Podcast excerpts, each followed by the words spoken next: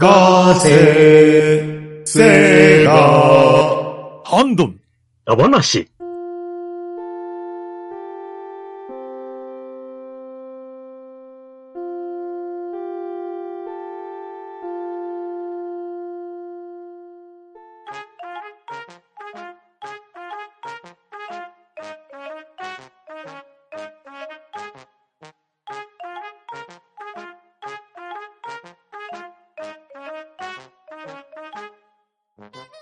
はい、こんばんは。ハンドンダ話始めていきたいと思います。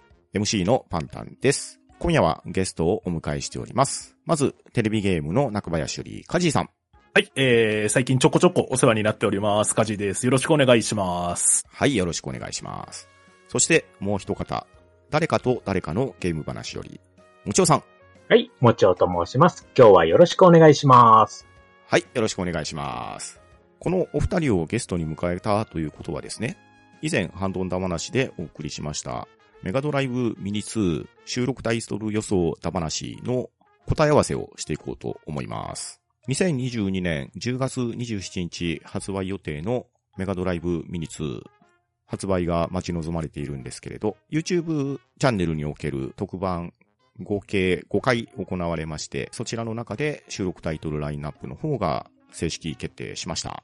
で、こちらの収録タイトルなんですけれど、ファンタジーゾーン、まじかる☆タルるートくん、サンダーフォース4、シャイニング＆ザ・ダクネス、ボナンザ・ブラザーズ、バーチャレーシング、ポップルメイル、夢見館の物語、ソニック・ザ・ヘッジホッグ CD、シャイニング・フォース CD、シルフィード、スター・モービル、コラムス3、対決コラムスワールド、イチダントR、メガパネル、ふしぎの海のナディア、スプラッターハウスパート2、アフターバーナー2、アウトラン、スターブレード、忍者ウォリアーズ、ナイトストライカー、三輪サンちゃん、ぎゅわんぶらあ自己中心派、片山まさゆきの麻雀道場、アーハリマナダ、餓狼伝説2、スーパーストリートファイター2、達人、エイリアンソルジャー、ワンダーメガコレクション、ルナ、ザ・シルバースター、ルナ、エターナルブルー、ファイナルファイト CD、ビューポイント、ポピュラス、闘技王キングクロッサス、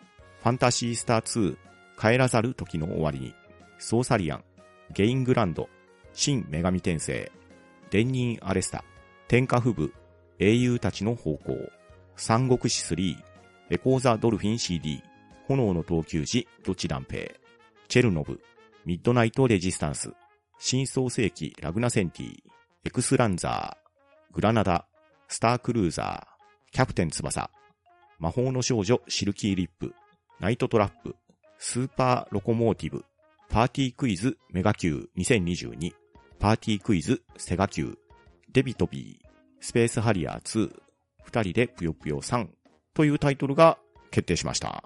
そして、以前配信させていただいたメガドライブミニ2収録タイトル予想で、カジーさんと私パンタンが配信内でそれぞれ予想タイトルを42タイトルずつ上げさせていただいたんですね。はい、そうですね。そして、その配信を聞いてくださったもちおさんも、視聴後すぐに、もちおさんが考えられた収録タイトル予想を同じく42タイトル予想してくださっていたということですよね。はい。ちょっとこれ説明させていただきますと、はい。えっ、と、ちょうど配信があった日の翌日にですね、ちょうど私がこの回を聞きまして、はいなんか楽しいことやってるなっていうのを、カジーさんにツイートしたら、いや、もちおさんもじゃあ予想してみてくださいよっていうふうにカジーさんの方から返事が来ましてう、ん。で、えっ、と、そこに、えっ、と、リツイートで、もう一気に42タイトル、バーって書いたっていう経緯があります。なので、えっ、と、私の予想も、だから、ほぼ、その、タイミング的には、その、皆さん、お二人と同じタイミングでの予想というふうになりますね。そうですね。はい。で、唯一の違いが、あの、皆さん予想したのは、本命対抗大穴という形で予想されてたと思うんですけど、うんちょっとそこまで私、あの、振り分けは細かくは書かずに、あの、自分がこれ入ったらいいなというのを42タイトルだ。あとは、まあ、サプライズ枠でこれ入ってたらもっといいなっていうのをいくつかという形で書いてます。はい。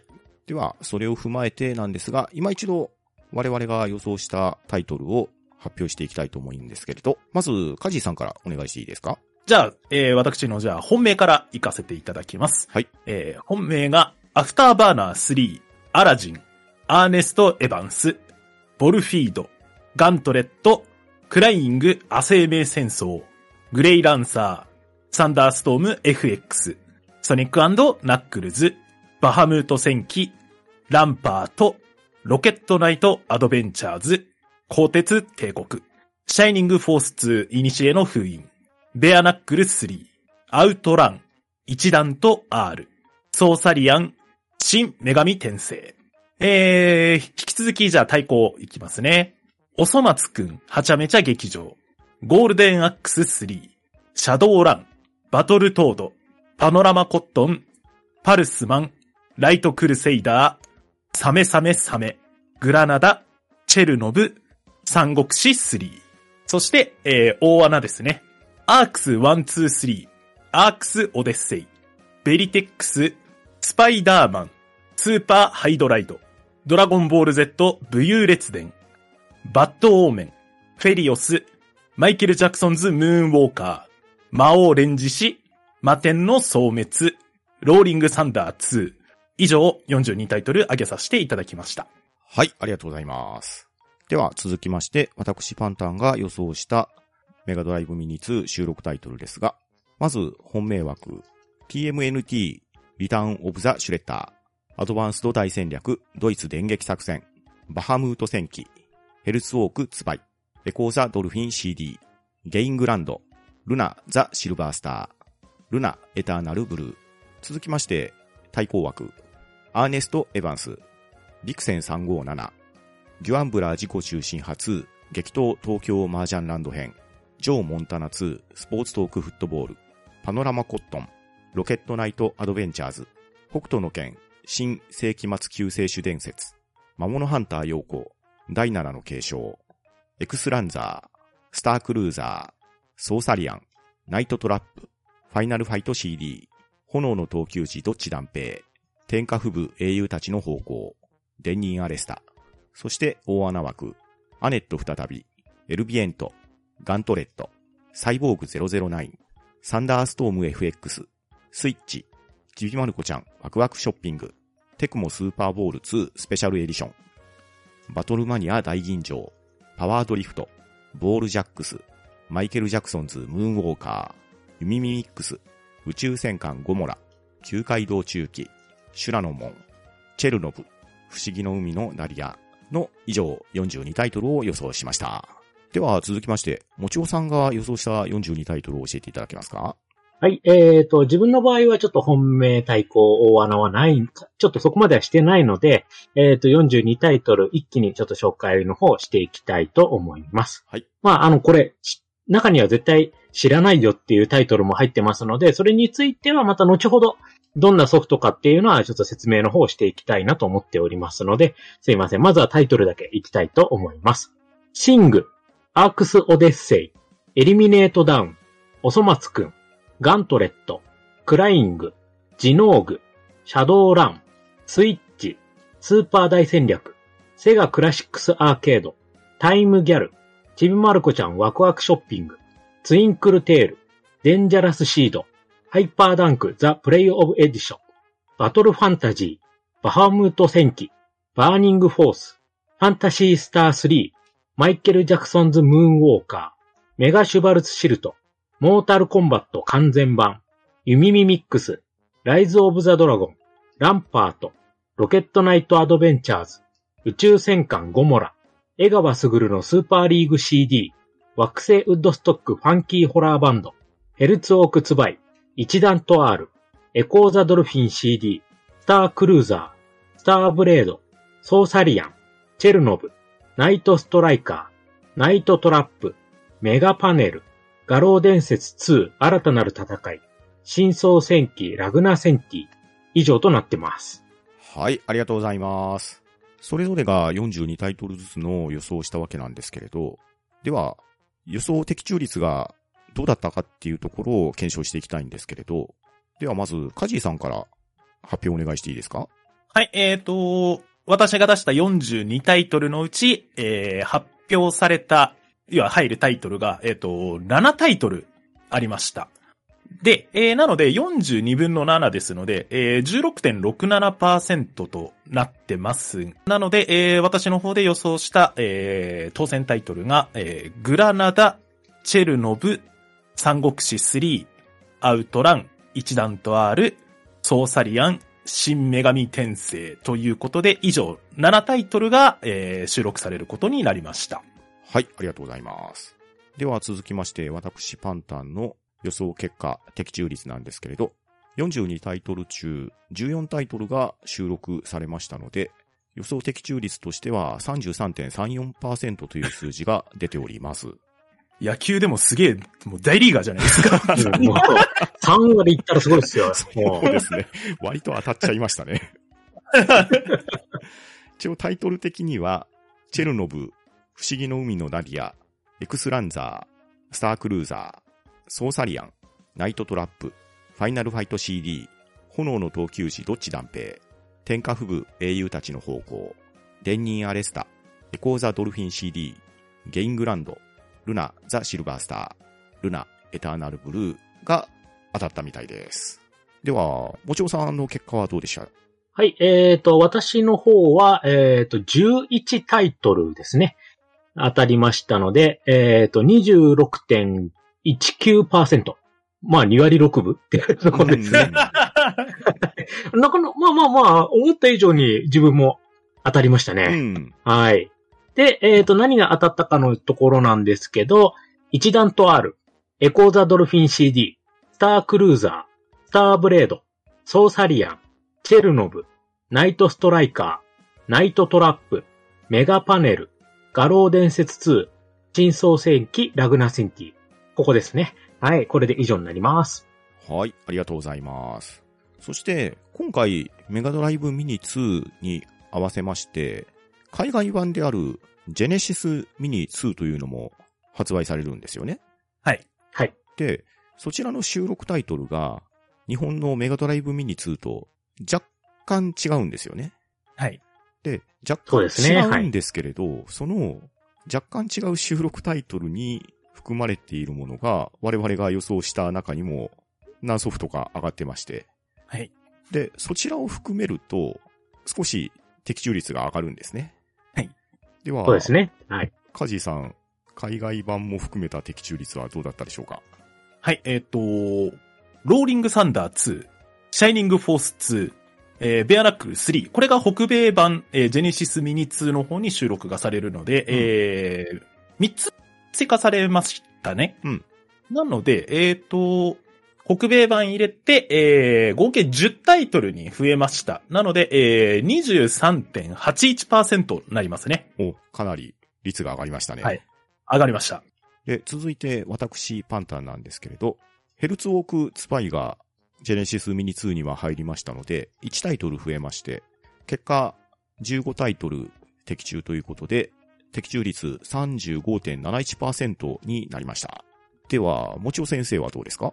同じですね。パンタンさんと同じでヘルツオークツバイが当たりましたので、えっ、と、12本になりまして、2割8分5厘、28.57%でございます。うん、なるほど、なるほど。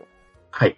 といったところが、我々3人の予想的中結果になるんですけれど、どうでしょう？もちおさん、我々2人の予想タイトル結果を見て、コメントをお願いしたいんですけど、いかがでしょうか？はい。じゃあまず、カジさんの、えっ、と、予想のタイトルのところで、まあ、まず本命のところですね。はい。えっ、と、本命のところで、ちょっとね、これは、私入れ、あのー入れなかったのがガントレット。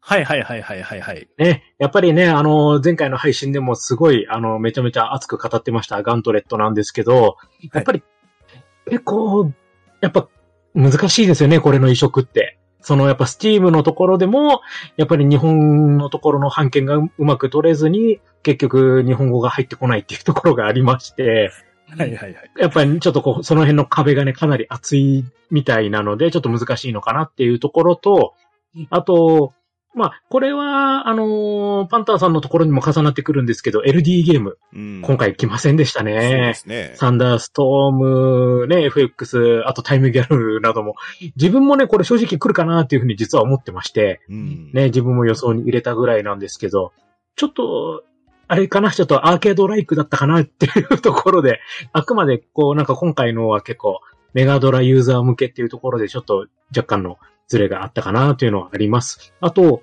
えーっと、それ以外のところでですと、まあやっぱり、うん、コーテス帝国はね、いろんなところで実はあ出てたりするので、それで今回あえて奥成さんは避けたみたいなことをね、ちょっと言ってたりもしてますし、なかなか難しいですよね。あの、サメサメサメもつい最近別のと媒体で発売されちゃったので、うん。はいはいプ。レステ、そうなんですよ。プレステ4版とかが出ちゃったのでね、それが、やっぱ予想としてはちょっとうまく入らなかったかなっていうところですね。はい。あ、ただ個人的にこれ本当入ってたらよかったねって思うところが、えっ、と、自分とも重なるんですけど、はい、アークソーデッセイ、私大好きです。はい。いや、これ本当面白いんですよね。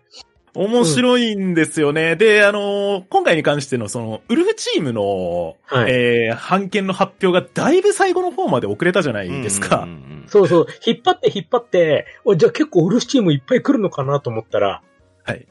グラナダってね。そう、グラナダは来たと思ったんですよ、本当に。うんそうそこで、そこでもうワンチャン来なかったっていう。そうなんですよね。ここがね、っていうところが、はい、ちょっと個人的に残念でございました。あとね、ベリテックスとかは曲いいのはわかります。めっちゃいいです。一、はい、一面の曲がもうめっちゃいいので、皆さんぜひ聴いてください。それは。はい。あと、スーパーハイドライドも、はい。これもね、そんなに、あの、値段、今でも高くないので、ぜひ実機で遊んでいただきたいと思います。あの、本当にね、重量がね、なかなか癖者で、はい。あの、アイテムの付け物石が実はトラップだったりするのでね。これやった人ならわかると思うんですけど、うんうん付け物石持つと動けなくなるんですよ。うんうんで、なんでこれあるんだろうっていうちょっと謎のアイテムだったりとか、そういうね、ちょっとね、こう、ギャグ要素みたいなのもありつつ、話としてはすごく面白く、アクションとしても RPG としてもとてもよくできたゲームなので、ぜひちょっとスーパーハイドライド、まああの、ファミコンでいうとこのハイドライド3ですね。そちら遊んでいただきたいなというふうには思います。はい。あと、えーっと、それ以外のところで、あと、カジーさんので触れるべきは、これなんでアフターバーナー3なんですか？なんでというか、あえて2にしないで3なんだって。な、なんというかね、最初これ、これ収録裏の話になっちゃうんですけど、最初その、裏キングさんからそれやってくださいよって話になった時に、パンタンさんからまず、その、お声掛けいただいた時に、お僕もやりたかったんで、引き受けた時に、あの、はい先にパンタンさんから実は予想タイトル自体を先にいただいたんですようん。うんで、ああ、なるほど。で、引っ張られたらいけないと思って、僕は僕で一回そのパンタンさんのリストだけちょっと見させていただいたんですけど、あの、これパンタンさんに最終的にリストで渡したんですけど、その時にメガドライブとメガ CD で出てるタイトルを一回全部リスト化したんですよ、うん。僕。でしたね。はい。実は。何百あるタイトル。はい。を全部リスト化して、その中で本命対抗はオーナーを決めたときに、バランスを、その僕が上げたバランスの中で上げれるのは、まあ、アフターバーナーはなんか、入れるんだったらなんか、2飛ばして3はいかねえのかなとか思ったような気もするんですけどね。うんうんなんか、うんうん。なんかセガらしさをなんかちょっとこう、ひねくれて考えて入れたら多分3になっちゃったんでしょうね、僕の中でも。そなその辺がね、すごいこれね、リスト見てると面白いんですよね。かなり、かなりひねってて、例えば、あの、ソニックのところが、ソニックナックルズになってたりとか、そうそうそうそう。そう。あとは、このね、他にも、あえてパルスマンを入れてたりとか、はい。ゴールデンアックスも2じゃなくて3とかになってたりとか、これね、相当ひねってるなっていうのがね、ちょっとこれ読み取れるリストでかなり、あの、聞いてても楽しませていただきました。そういうところでも。はい。はい。じゃあ続けて今度パンタンさんの方ですね、リストを見ての感想なんですけど、はい。パンタンさんらしいなっていうのがやっぱり、アメフト外さないですね。そうですね。アメフトゲームだけで2タイル取り入れるのはちょっと我ながらいかれてるなって思いますね。やっぱ外さないんだなっていうところですね。あと、これはですね、あの、結構意外とパンタンさんも、あの、多人数プレイのところを意外と外さないっていうのがありましうんて、うんうん、多人数プレイゲーム好きだなっていうところで、うんもう宇宙戦艦ゴモラとか、球界道中機とか、うんうん。この辺をしっかり入れてるなっていうところと、あと、えっ、と、お二人とも、とか、入れてたいかな？えっ、と、バハムート戦記うん。ですよ。これがね、ちょっと入らなかったのが本当に今回の唯一の残念なところかなっていう。これ本当いいゲームなんですけどうんいいね。ゲームですよね。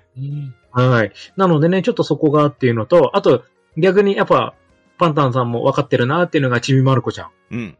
これ本当いいゲームなんいですよね。いゲームですよね。はい。そう。これもね、多人数が面白いゲームで、メガドライブのね、版権ものでちょっと、色目で見られちゃうんですけどね、ゲームとしてもすごくすごろく面白いので、うん。ね、そういった意味ではね、これ入れてるのもうんわかるなっていうところですうね。んうん。はい。あと、えー、っと、それ以外のところではやっぱり、ボールジャックスも対戦が熱いゲームですよね。いやー、地味ながら熱いと思うんですよね。そう。だからこれね、ボールジャックス、パンターさんが言ってたから自分はメガパネルにしたっていうところは正直あるんですよなるほど、。なるほど。はい。これね、重なっちゃうなっていうところがちょっとあって、うんうんあの、ナムコのオリジナルの、その、ゲームとして、うん。うん。あの、対戦ものとして熱い2本が実はね、この、うんボールジャックスとメガパネルと。まあね、あのーメガドラミニ1の方にもね、あのー入ってますからね、うんナムコものも、ねねいくつか入ったのでね、そのところでやっぱ外せないなっていうところと。あと、えっ、と、配信の後に、カジーさんは、チュラの門は遊びましたでしょうか？あー、全、ちょっとね、遊べてない。遊べて遊べない。てないんすよ。あの、これね、攻略本が漫画なんで、うん。それぐらい原作再現度がすごいので、うん。あのなるほどーい今ちょうど、これの、えっ、と、収録時点で、なんか、修羅の門とかも実は読めたりもするので、あの、単行本ね。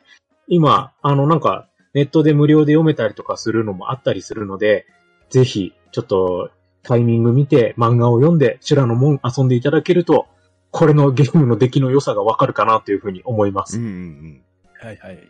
はい。ちょっといろいろわーっと一気に喋っちゃいましたけど、こんな感じでございましょうか。はい、ありがとうございます。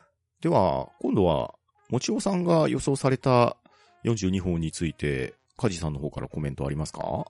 ざーっとはちょっとまた、いつも通りね、あの、リスト化させていただいてるんですけど、まあその、やっぱりその、もちおさんも僕らとも被ってるタイトルとかがある中で、一番やっぱ、注目すべきは、僕は、あのー今回収録はされないんですけど、やっぱロケットナイトアドベンチャーズだと思うんですよね。うんこれ、僕もパンタンさんも多分、もう多分、確定してるぐらいのうん感覚でいたんですよ。そうですね。そんなつもりでしたね。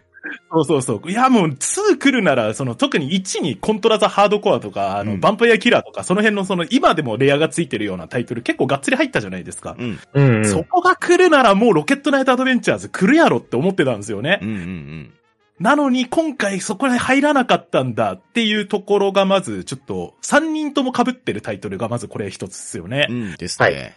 うん。と、まあ先ほども言ったバハムート戦記も、まあこれはな、本当にね、みんな 一回ちょっと遊んでほしいなって思うんですけどね。うんう。ん。うん。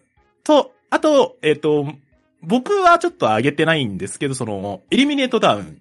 これ、テクノソフトでしたよね、確かね。あ、いや、これはね、違いますよ。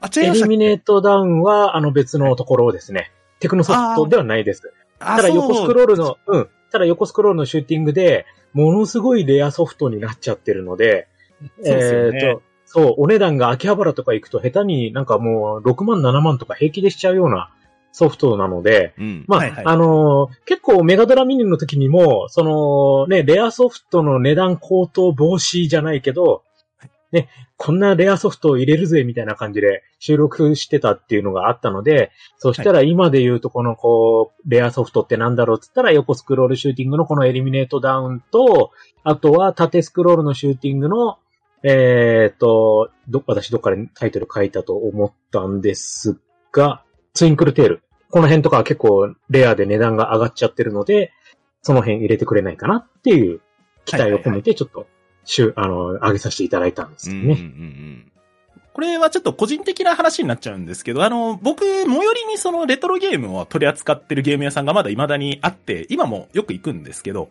はいその、メガドライブの実機をちょうどその、また手に入れ直して、買い直してた時に、あの、エリミネートダウン取れそうなんだけど、いりますって言われたんですよね。おお。ただ、その時の値段がまだでも万超える前とかだったと思うんですよね。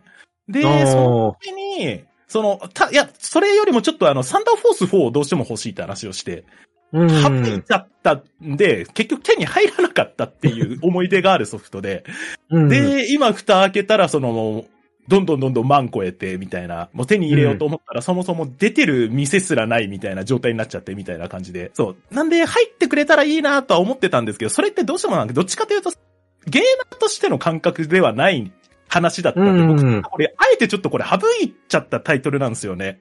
うん、っていうところで、あ、入れてくれたっていう、なんかちょっとした思いもちょっと個人的にあったりはしたんですよね。うんううん。ん。うん。っていう形の、まあ、まずこのエリミネートダウンに思ったことと、えっ、と、あとまあ、あとジノーグもね、うんちょっとこれ僕はいあげてないんですけど、はいその、ね、知ってる人はご存知、まあ、あの、超兄貴の元になってるゲームって言っても過言ではないゲームじゃない そうですね。うんうんうんうんですです。はいうん。はい、えー筋、筋骨隆々の羽をつけた天使がね、うんえー横スクロールで戦っていくってやつ。あの、どっちかというと、だからその、ネタに走る前の硬派な感じの横スクロールシューティングで、うんこれ、はい Wii のバーチャルコンソールであったんで、これ購入してやったんですよね。はい。そう、だからこれ来てくれても面白いなと思ったんですけど、なんか僕、もともとシューティングが好きなんで、上げていくタイトルがどんどんどんどんシューティングが固まってくるんですよ。なんでそうなると、いや、さすがになんかその収録タイトルをこう、どんどんどんどん小出しに出していくってことは、まあいろんなジャンルを網羅してるだろうなって思ったんで、これも泣く泣く外したみたいな、そんな感じのうん。感じになってるので、まあやっぱ、どっちかって言ったら僕まだちょっとその年齢的にそのメガドライブとか一番やってた頃ってまだ全然小学生とかの自分だったので、そのタイトル数で言ったらそんなに触れれてないタイトルも多分お二方と比べると多いような気もするんですよね。うんなので、その、自分の中の知識でしか持ってないものとかっていうのを外したりはしてたので、っていうので、まあなんかちょっと上がってるタイトルがちょっとなんか、よちょっとあの、頭ひねくれてるなみたいな感じのリストになったかなって個人的にも思ってたりするんですけれども。うん。なので、こう見ると、その、そもそもの考え方が根本的にやっぱ僕ともちろさんで多分ちょっと乖離してたのかなっていうふうに今ちょっと見て思いますね。うんうんうんっていう感じですね。でもやっぱ、クライングとかももちろん先生入れてくれたりしてるんで、うんいや、これもね、おもし、いいゲームですからね。やっぱ外せないですよね、っていう。でも結局シューティングじゃねえかっていうその話がなってきたりとかね まあ、あの、まあ私もね、シューティング好きなんで、やっぱ入れちゃうんですよね。ね、っていう話になってくるかなっていうのと。そ見た感じと、その、実際と名前もちょっと存じ上げないのが出てるのが面白いなっていうのもあったりしますね。うん。うん、っていう感じかと思います。まあちょっと長くなりました。ちょっと僕個人で、ちょっとそんな感覚を思っております。はい、ありがとうございます。で、私、パンタンも、もちおさんのラインナップを見て感じたところといえば、まあ、やはり、もちおさんといえば、おそ松くんが入るよねっていうのがまず一番ですよね。まあ外せないですうね。ん。もうこれあの、私の中で大本命だったんでですすよね。よね。はい。いやー、僕は、やっぱりもちおさんのおそ松くんエピソードを聞いてこのゲームを見直した節が正直あるんで、やっぱりこれは、もちおさんのラインナップとしては外せない一本だなっていうのは感じましたね。はい。あと、これもね、以前お話しした時も話題に上がったと思うんですが、江川卓のスーパーリーグ CD。はい。これ、めちゃくちゃ大人数でできる野球ゲームですよね。はい。8人同時プレイができる野球ゲームでございます。これがですね、うんちょっと話しますか？一応、うんあの、知らない人のために、ちょっとはい簡単にお話ししますけど、普通、野球ゲームって、うん。大抵、こう、二人対戦ですよね。うん、大体そうですよね。はい。ただ、この江川卓のスーパーリーグ CD のすごいところは、8人対コンピューターができるんですようん。うんで、えっ、と、ピッチャーとキャッチャーは同じプレイヤーになるんですけど、それ以外のトポジションはすべてそれぞれ担当のプレイヤーがいるという形。うん。うん。で、えっ、と、打順も、だから1番はプレイヤー1とか2番はプレイヤー2とか、3番はプレイヤー3とか、そういう形で、こう、それぞれが担当するといううん。ゲームなんです。うんうんうん。、で、えっ、と、マルチタップを2つつないで遊ぶゲームなんですけど、うん。だからダブルプレイとか取るのがもうまさに緊張ですよで。すよね。本当に、本当に3人関わるプレイになるので、ピッチャー投げて、こう、バッターが打った、セカンドが取ったら、セカンドのプレイヤーが、まず二塁に投げて、で、二塁のところに、ショートのね、プレイヤーが入ると思うので、そのショートのプレイヤーが今度ちゃんと一塁に投げなきゃいけないという。もうダブルプレイ取っただけでもう大歓声っていう、そういうことが、メガ CD でできてたっていう。うん。これが本当すごいんですよね。うんうんですよね。はい。だからまあ、判権的にね、ちょっとやっぱ江川卓さんがやっぱ取れなかったかっていうところはあるんですけど ただ当時としては、それだけこうすごいことをやってたゲームなので、うん。ぜひ入れてほしいなーっていうのと、逆に今こういう野球ゲームってあるのかなっていう。ああ、どうオンライン系であるんですか？ねでもやっぱり基本対戦プレイなだけじゃないかなと思うんですけどね。そうですよね。だからそういった意味でもこう、まあ結構こうレアな野球ゲームかなとは思いまうす。ん。ままある意味、同時に多人数っていうよりは一人の選手だけ操るっていうのはね、パワープロとか、うん、最近の野球ゲームでもあったりとか、まあ、また、スポーツの種類が変わりますけど、サッカーだったらね、あー、なるほど各。選手をオンラインで同時にっていうのは、FIFA で実装されてたりもしてましたけど、うん。まあただね、このメガドライブの時代に8人プレイを導入するっていうのはね、やっぱりなんかセガですよ。ね。だって、友達8人集まって、それぞれがコントローラー持ち寄って、さらにはね、マルチタップ持ってる人間がマルチタップ2つ用意して、うんそれでみんなで一つの画面を見ながらこうワーキャーやるっていうのは、すごい感覚ですよね、これはで。すよね。また、これはメジャータイトルだからあえて僕入れなかったんですけど、やっぱりナイトストライカーはね、うん、うん。来るなって思ったらやっぱり来ましたし、いやさすが、もちおさんはやっぱり入れるよなっていうタイトルですね。はい。ね、やっぱナイトストライカーはね、やっぱアーケードからの、ね移移植がすごく出来が良かったゲームなので、うんうん、これは外せないなっていう感じですね。うん。はい。あとは、ラグナセンティですか。はい。これ、セガのロールプレイプロジェクトみたいなやつの一環のやつでしたよね。そうなんです。でセガロープレプロジェクトつって一時期ね、セガ、あの、メガドライブの後期にいろんな RPG が出てたんですけど、うん。これね、結構迷ったんですよ。うんうんどれかしら来るだろうなとは思ってたんですけど、うん。うん。ラグナセンティにするか、サージンゴーラにするか、こうどっちかなとかね。ああ、なるほどね。いや、まあでもこれね、多分言っちゃダメですけれど、某緑の人に似てるやつですよね。そうですよ。ねもちろんですよ。ストーリー全然違いますけど。えはい。でももう某緑の人ですよえ。ですよね。はい。はい。えー、もうあちらはもうすごいこう有名になりまして、今ではね、うんあの、スイッチのローンチタイトルでも超大ヒット作、まあ、霊光を作られるぐらい、うん十何本ってね、シリーズが出てるようなソフトでございますけど。ねえ。いや、負け負けてないですよ。そうラグナセンティ負けてないでですよ。すよね。そうそう、いいゲームなんでね。やっぱりこういうのは、隠れた名作って言わずに、こういうのをね、ラインナップに入れてくれるっていうところは、さすがもちおさんだなって思いましたね。はい。では続きましてなんですが、メガドライブミニ2、まあ予想通りと言いましょうか。またやらかしてくれたなって感じではあるんですけれど、実にはい、せがせがしいボーナス枠っていうのが出てますよね。これおかしいですよ。うん。本当に。うん。これさすがやってくれたって本当にすごいですよね。はい。しかも、収録タイトル発表の最終日の前に、奥成さんが確かね、メガドライブミニの1の時に、ダライアスとかね、びっくりするようなのが入ったじゃないですか。はい。で、あんなものは想像できるもんじゃないからね、みたいなツイートをされてたんですよね。はい。されてました出。ました。ねされておいてですよ。で、このタイトルじゃないですか。やっぱりなんか、どっか頭のネジが1本か2本飛んでるんだなっていう感じがしたんですけれど、このタイトルについて、ちょっと話をしていこうかと思うんですが、いかがでしょうか、はい。えー、っとですね、まあ、もうボーナスタイトルはどれもこれも、うん。かなりもう、あの、とんでもないソフトが揃ってるんですが、うん。えーっと、さっき、あの、予想のね、あの中で、お二人はサプライズ枠実は予想してなかったんですけど、うん。私ちょっとサプライズ枠を予想してまして、うんうん。はい。えっ、と、実は私サプライズ枠でもしかしたら来たらいいなーって思ってたのが、えっ、と、パワードリフト。うんえっ、と、セガ CD 版のスナッチャー。うん。えっ、と、メガボンバーマン。うん。えっ、と、マッスルボマー。まあ、海外タイトルなので、あの、サタデーナイトスラムマスターズですね。うん。はい。そしてビューポイント。うん。あとはディズニー枠でポカホンタスうん。これで全部実は海外ソフトなんですけどジェネシ、ス版ですね。うん。ジェネシス版ですね。はい。なので、まあ、最初にファンタジーゾーンの発表があった時にう、ん。奥成さんがもう、ああいう風にもう新規で作るのはなかなかできないっていうのをちらって、あの、配信の中で言ってたので、言ってましたね。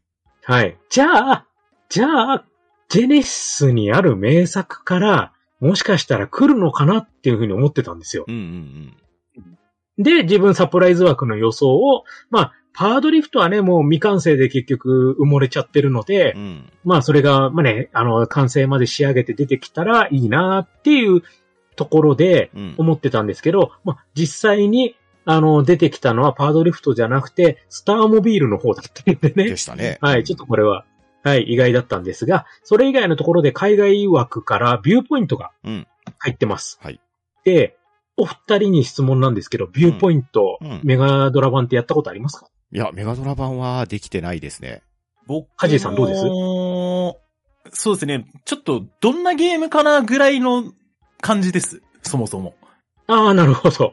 はい。えーっとね、このビューポイントなんですけど、うんまあ、もともとサミーがネオジオ用に発売してた、ですよね。うんえーはい、斜めスクロールのシューティングゲームなんですけど、うん。このね、メガドラ版が実は結構できいいんですよ。ほうほうほうほう。へあのー一部演出、あの、ゲームのスタートの時の最初の発信シーンがカットされてたりとか、あと一部の敵キャラとかがカットがあるんですが、あの、ゲームの雰囲気とかはすごくよくできてて、あの、自分の中でもこれすごい好きなソフトなんですね。うんビューポイント。。で、メガドラ版じゃなくてジェネシス版として、えっ、と、一時期秋葉原とかで輸入物が売ってた時に私これ買いまして、はいはいはいはい。はい。実際かなり遊んだソフトなので、個人的にはすごい思い入れがあるんですけど、今回、このしサプライズ枠で収録されるにあたって、奥成さんがとんでもないことを言ってまして、うん。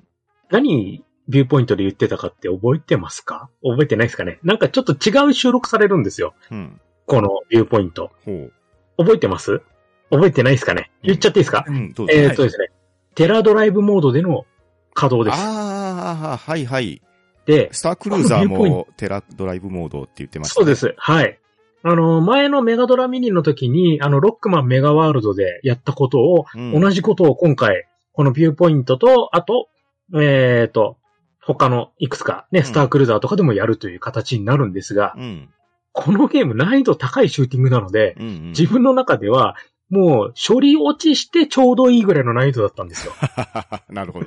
だから、これ、あの、処理落ちしない形になると、まさにアーケード版になりますので、うん。ちょっと難易度は覚悟した方がいいかなというソフトでございます。ああ、ですよね。いや、まあ、もともとね、ネオジオの方で見知ったタイトルではあったんで、はい。ただ、ゲームのデザイン的に、やはりセガファンとしてはザクソンかなみたいな感じあるじゃないですか。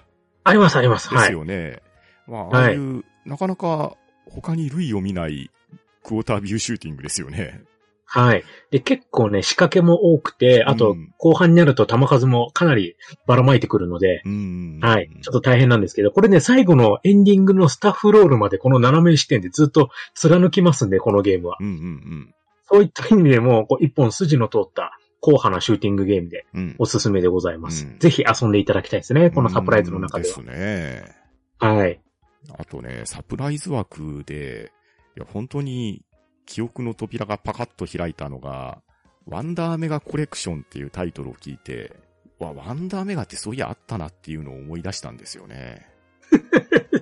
ありますよ、えーありますよ。はい。いやー、まあ、当時高い本体だなぐらいにしか思ってなかったですけど、いや、まさかそれについてくるソフトがね、おまけ枠で入るとは思ってなかったんで、これはなかなかショッキングな出来事でしたね。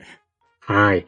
えあれ、中に入ってるソフトがね、あのーなんだっけ、あの、クイズか、クイズスクランブル。そうそうそと、あと、ゲーム図書館で配信されてたやつのいくつかが入ってるんですよね。リッキーとパドルファイターとピラミッドマジックと入ってましたね。で、ひピラミッドマジックが結構皆さんね、お好きなようで。うんうん。で、それがね、今回完全版で全ステージ入ってくるっていうことで。うん。ただ、個人的にはクイズスクランブルを、ぜひやっていただきたいなと。うんうんうん。これね、難易度高いんですわ。シュールなんですわ。まあでもその流れかどうかわかんないですけど、メガ級の新作が2本じゃないですか。はい。もうだから、このメガドラミニ2ってクイズゲームが3本入ってくるんですよ。そうそうそうそう。しかもね、メガ級2022とセガ級になってるじゃないですか。これ、あの、もう、セガファンへの挑戦状ですよね、セガ級は。しかも、セガ級のこのね、パッケージイラストがまたすごいですよね。これね、はい、これもう、すごい、ね、わざわざ新規で書き上げて、ねえああ、この、あーマイク持ってる人、あの人だよねっていう。えー日本一歌がうまいサラリーマンですよ。はい、ですよねっていう。そういったところも、えー本当に、セガ級クリアできる自信ありません、私。うん、ないですし、しかもメガ級の方、3000問でしょ？しかも全問新作でしょ？はい。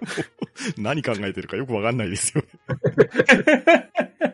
あ、でも、3000問って、あれですよ、あの、クイズ殿様の野望とかと同じですよ。そうそう。でもそれうんを、お一人で考えられて、そうあで実装されてあるわけじゃないですか。うん、あれはおかしいですね。ひ一人ではおかしいですよ。うんちょっとね、普通の仕事っぷりじゃないと思いますね。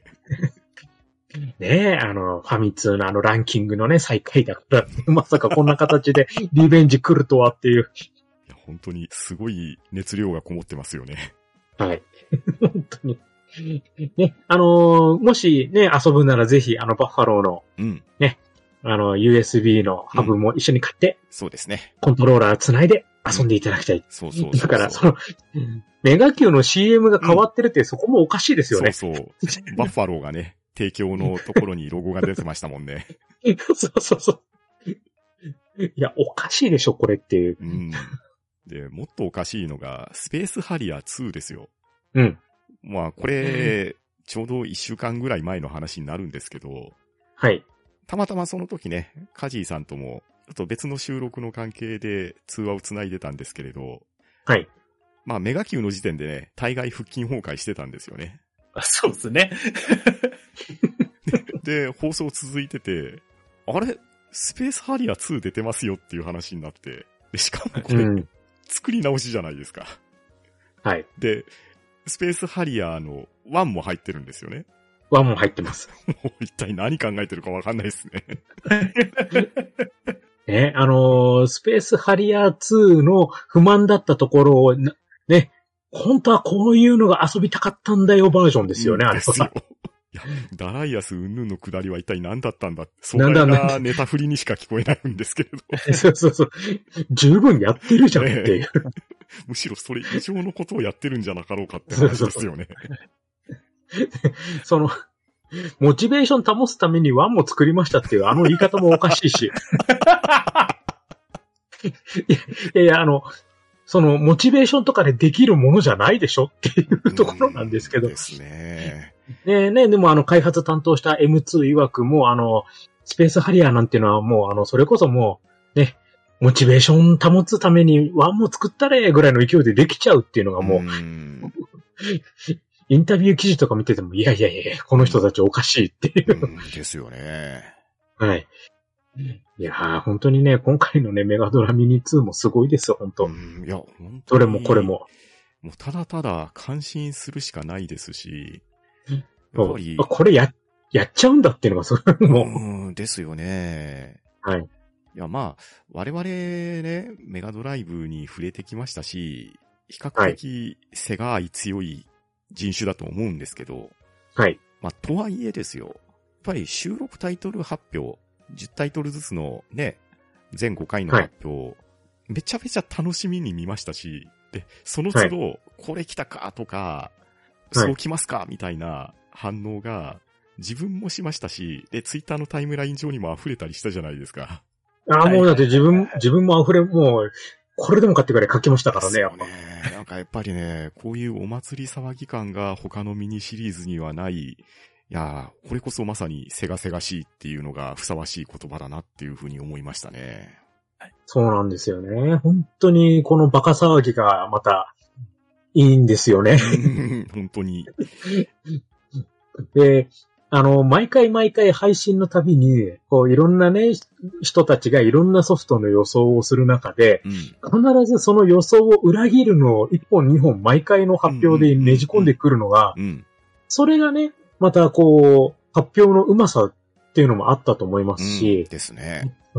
で、最後の最後にはもう、あの、ね、もう、セガユーザーをねじ伏せるかのごとくも、これでもかっていうぐらいの、ね、だ、あの、いろんなもうネタを、なんていうのかな、もう、惜しげもなくこう出してきたっていうところで、うん。ほんとすごいなっていうのが正直なうんうんうん感想です。ね。ですね。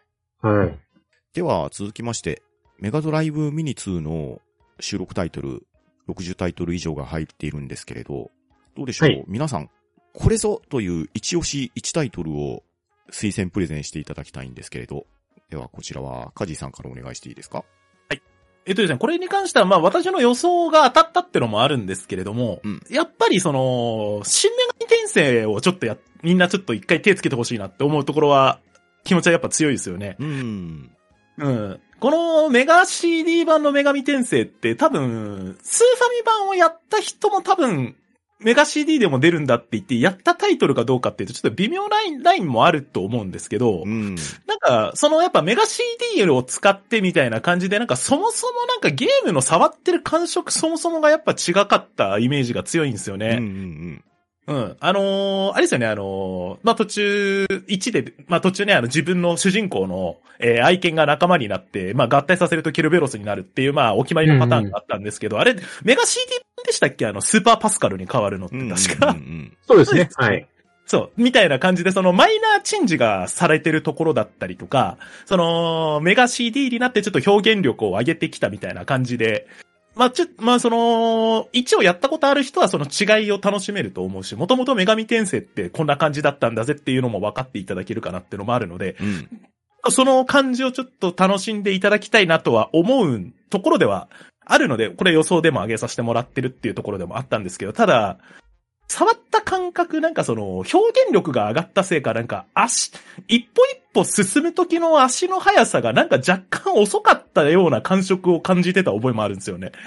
なんで、うん。ゲームスピード的にはもしかしたらちょっと今のユーザーにはちょっと合わないのかもしれないな、みたいな懸念点とかもあったりはしますけどねう。んうんうん、でも、やっぱ女神転、新女神転生は本当この類のその神と喧嘩するみたいな感じの類のロープレってもうこれ以外にも存在しないので、うん。好きな人は本当にね、こよなく愛してくれるだろうなっていうところもありますし、まあこのタイミングでね、あのソウルハッカーズね、2も発売するうんタイミングですし、ねうんうんうんはい。なので、えー、女神転生好きはぜひちょっとこちらもね、えー、ぜひメガドラミニ2購入した方は、まず真っ先にちょっとこれ触れていただきたいなとは思ってます。はい、ありがとうございます。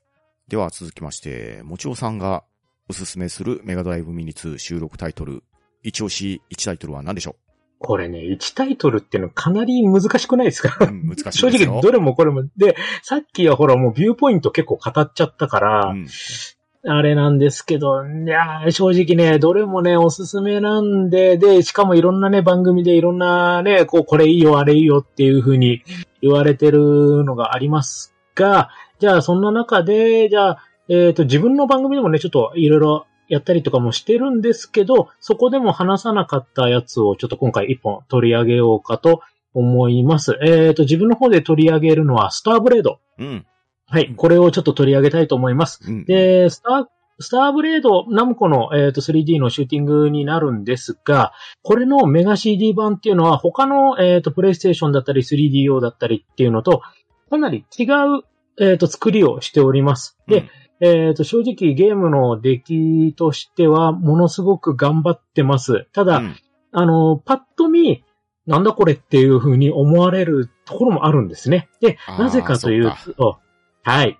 ね。あ今、あの、パンタンさんが、ああ、そうかと言いました。うん実は、あの、このメガ CD 版のスターブレードだけ、うん。ポリゴンじゃないんですよ。うんうんうんスターブレードだけどう、んポリゴンじゃないスターブレードを作っていて、うん。どういうことをやってるかというと、元々のナムコの、えっとスターブレードっていうのはもう完全なポリゴンで作られた 3D シューティング。うんまあ、ガンシューティングになるんですけど、うん。全く同じ移植をしようとすると、もうとてもじゃないけど、もうハードスペック的にメガ CD で落とすことができない。うんじゃあ、っていうことで、背景はムービー。うん。で、それにタイミングを完璧に合わせたワイヤーフレームのうん。敵キャラを乗せて、ゲームプレイを、その、アーケード版と同じプレイ感覚で遊ぶようにしたっていう。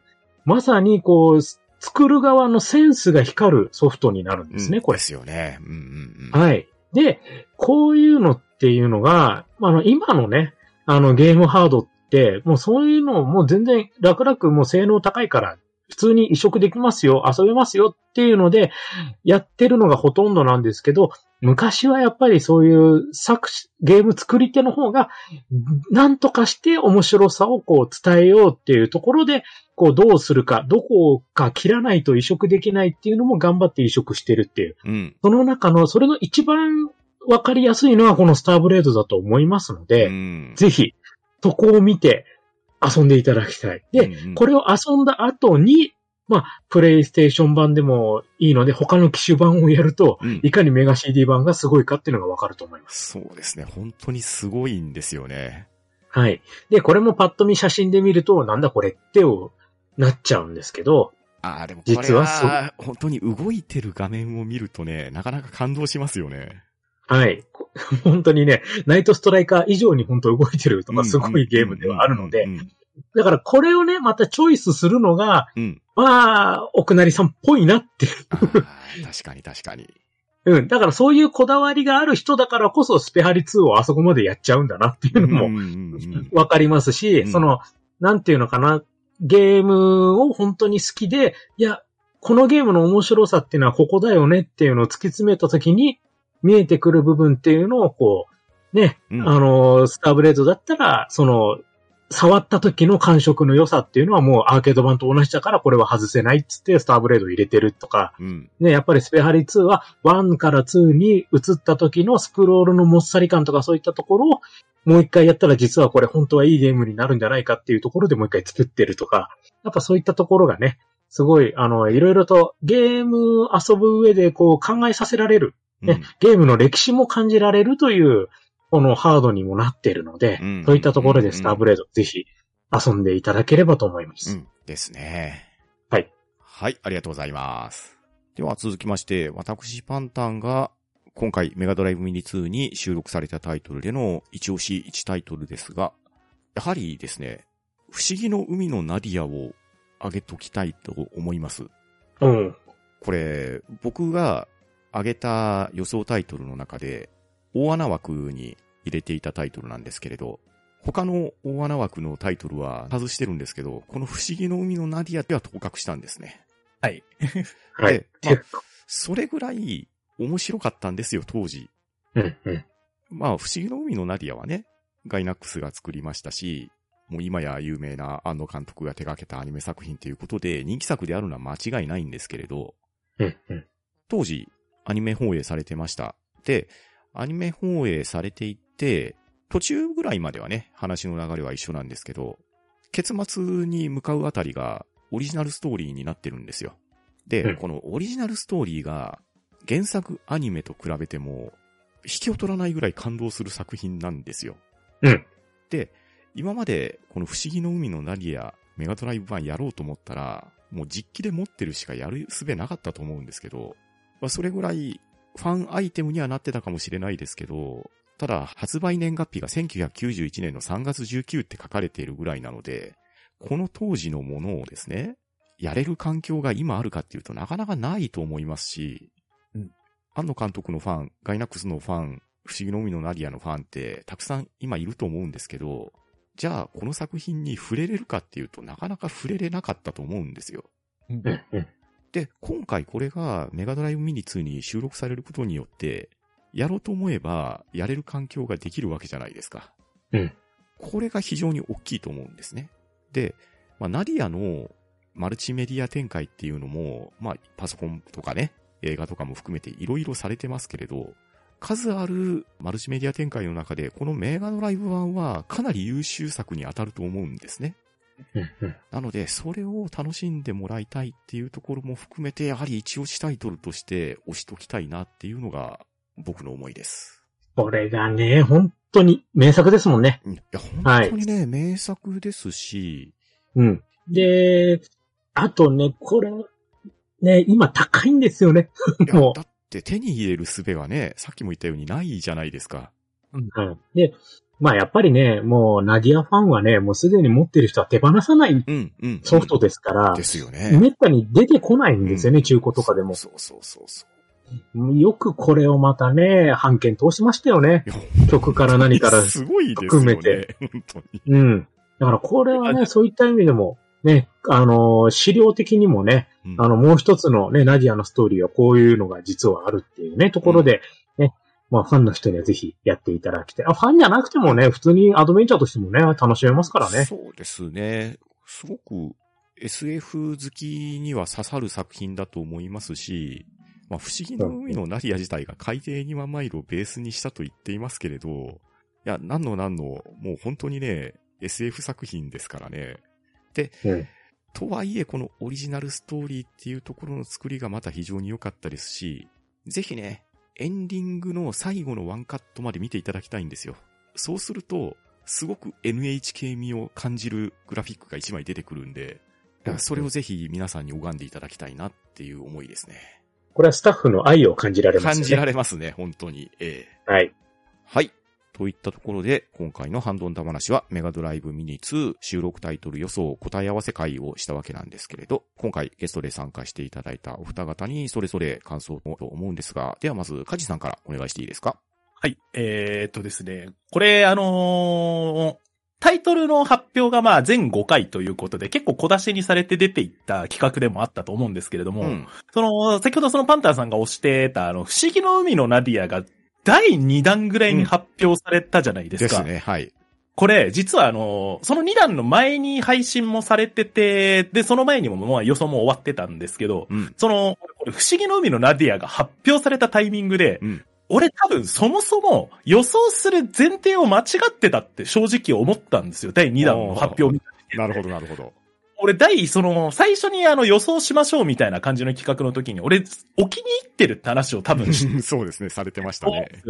はい、それに関して、その、もちろんその、判権をわざわざ取りに行くタイトルを最初から外してたってのがあるんですよ。うんうんうん。言い訳になっちゃうんですけど、その上で、ナディアが来た時に、マジかっていう思いとともに、うん。うん。これは、自分が思ってるような、そのなんか、その現実的に予想をすると多分これは大体入らないってちょっと若干思ってたところあったんですよねなる。ほど、なるほど。うん。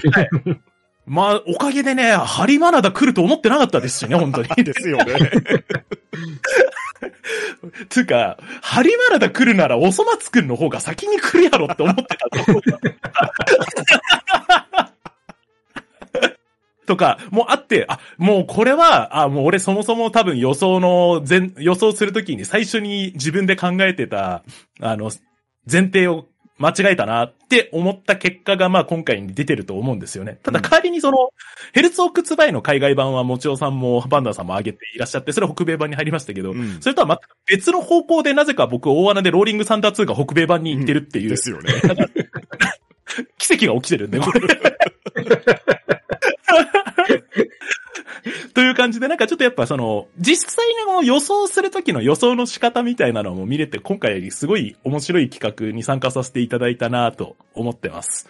はい。ということでね、本当もう10月27まで、もうちょっとまだ時間あると思いますけれどもね、うんぜひ皆さん楽しみにしていただいて、ぜひ手に入れた方はね、もうぜひ全部を制覇していただく勢いで。でも何年遊べますかね、これ。実際手に正直何十年ぐらい遊べるレベルですよ。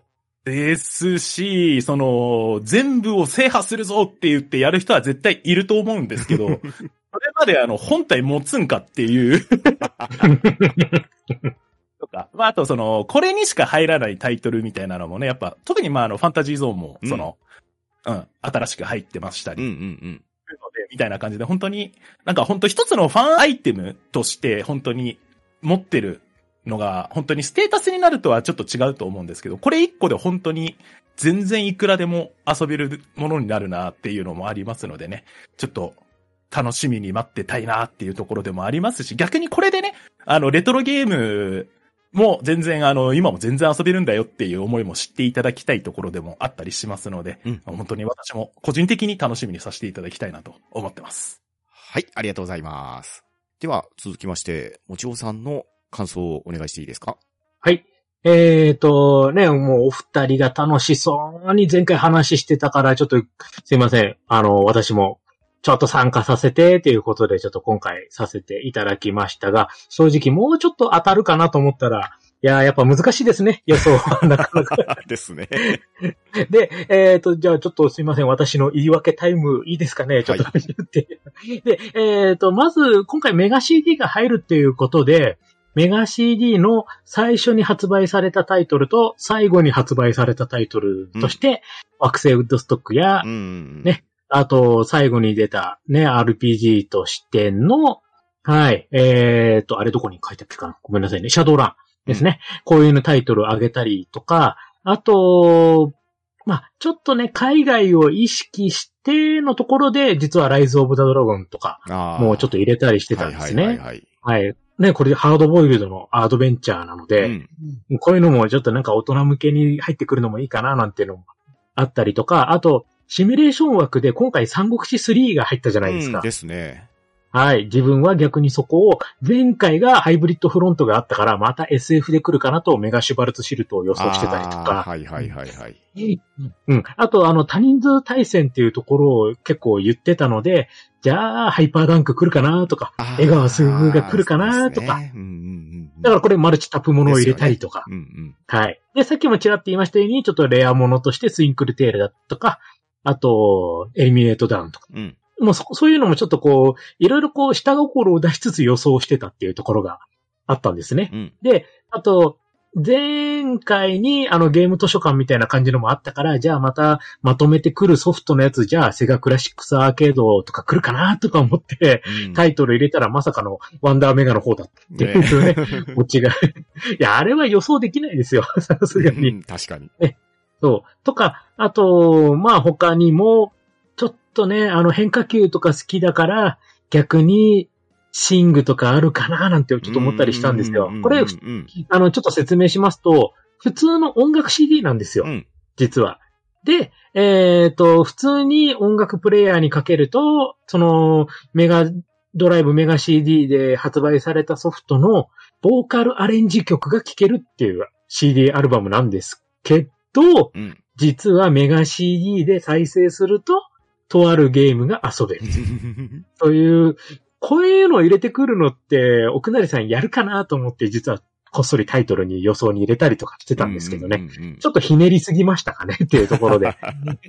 はい。まあ、そんなのがあったりして、やっぱりこう、一緒にお祭り楽しむのは、やっぱ楽しいですね。うん本当に。ですね。はい。で、あと、さっきカジさんも言ってましたけど、私もロケットナイトアドベンチャーズは来ると思ってました。うん。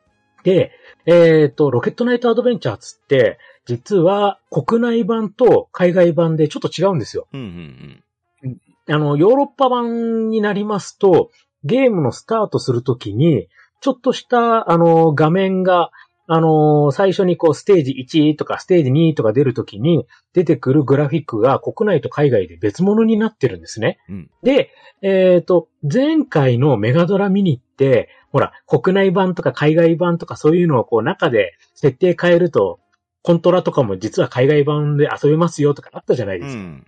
で、それと同じのをやると、すごくそれを体験できるソフトとしても、ロケットナイトアドベンチャーズ、あ、ここの画面が変わってる、ここの演出変わってるとか、そういうのも見れるかなと思って、実は予想に入れてたんですね。ああ、なるほど。はい。と思ったらまさかのデンニンアレスタの方だったっていう。おそっちだったかーっていう、ちょっと予想が外れたりとかあったんですけど、まあ、そういったところも含めてすごく、あの、楽しい企画に参加させていただいて、ね、自分自身も10月27日、はい、もう予約してますので、また楽しみたいなと思っております。どうもありがとうございました。はい、ありがとうございます。では、カジさんの方から番組の宣伝なんぞお願いしていいですか？はい、えー、毎度のことで、えー、大変恐縮でございますけれども、ね、2週間1本のゲームを実際にプレイしてレポートをするという番組、テレビゲームの中林、各週木曜日、配信しております。ぜひこれ出た中でね、そのメガドラミニ2に入ってる収録ソフトとかをね、ぜひなんかリクエストとかしやすくなったかなとかって思ったりするんですけれども、ぜひそちらの方もね、えー、皆様からのリクエスト随時お待ちしておりますので、ぜひ、えー、よろしくお願いいたします。はい。では続きまして、もちおさんの番宣お願いします。はい。えっ、と、私、もちおと、あとは相方のカステルさんと二人で、誰かと誰かのゲーム話というのをやっております。毎回、あの、それぞれがテーマを持ち寄って、あの、それについてわーわーこうお話しするという、まあ、簡単な雑談番組と、まあもうでもゲーム限定の雑談番組となっております。で、その中で、この、もちろんメガドラミニ2の話とかも出てきておりますので、まあそういったのも含めて、ね、あの、ゲームのお好きな方、コンピューターゲームだけじゃなくてアナログゲームとかも取り上げて、あの、お話ししたりもしてますし、まあ、ゲームに関連する話題の時もあります。なので、あの、他の番組の合間にちょっとずつ聞いていただければいいかなと思いますので、よろしくお願いします。はい。ありがとうございます。テレビゲームの中林、誰かと誰かのゲーム話、それぞれいろんな角度でのゲームの楽しみ方を語っていただいておりますので、リスナーの皆さんもよろしくお願いします。それでは、今夜のハンドオンダ話は、メガドライブミニ2収録タイトル予想答え合わせ会をやってきました。リスナーの皆さんも、メガドライブミニ2発売を楽しみにしていただきたいですし、また、このゲームは良かったとか、こういうゲームが入ってほしいなどありましたら、ハッシュタグハマラでつぶやいてみてください。それでは今日は皆さん、ありがとうございました。ありがとうございました。ありがとうごいざいました。は、ん、と、ん、だ、ば、な、し、